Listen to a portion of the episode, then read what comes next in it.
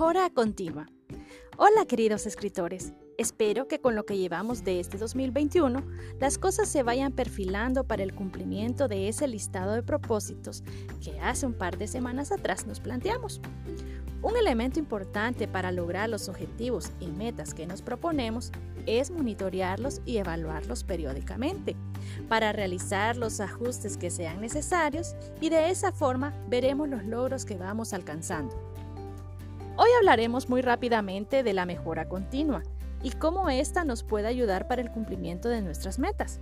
Comenzaré resumiendo que es una filosofía que podemos aplicar en cualquier área de nuestra vida Principalmente está orientada al área empresarial y organizacional, en el que permite establecer la documentación de procesos, sistemas de medición y retroalimentación por parte de los que participan en la puesta en marcha.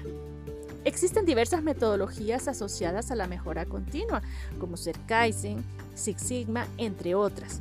Sin importar la metodología, su base se enfoca en el círculo de Denning, que establece los pasos de PDCA por sus siglas en inglés y que traducidas al español significan planear, hacer o ejecutar, verificar y actuar.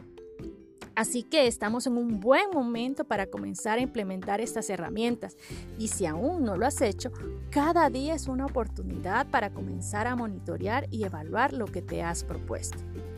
Si te encuentras en la elaboración de tu listado de propósitos y aún no has evaluado lo sucedido en el 2020, esa retrospectiva que realices te será de utilidad para planificar lo que harás en este 2021. Si consideras conveniente rescatar algunas de las metas que se te quedaron inconclusas y que después de tu propio análisis has decidido que merecen continuar en el listado para el año nuevo, la decisión está en tus manos. Posteriormente, ejecutarás o realizarás pasos a pasos cada una de tus estrategias que sea concisa, real y consciente.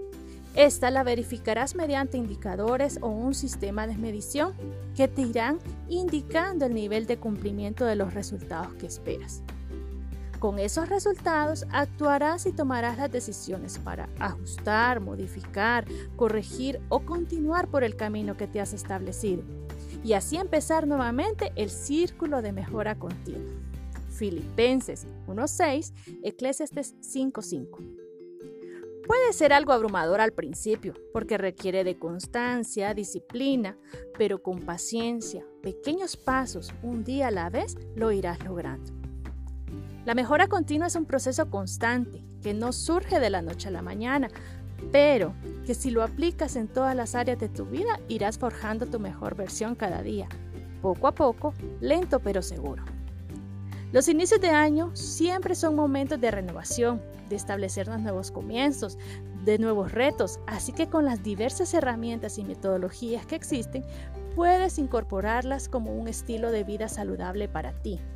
Y si de visualizarlo mejor se trata, puedes realizar ese monitoreo y evaluación las veces que consideres necesarias. Todo es cuestión de que comiences a hacerlo. Salmo 101.2, Jeremías 18.4. Y si ya eres de lo que han adoptado esta filosofía como estilo de vida, te felicito. Sigue adelante forjando tu mejor versión y cuidando cada detalle de tu existir. Pero a todos les deseo muchos éxitos. Me despido con esta frase de Albert Einstein.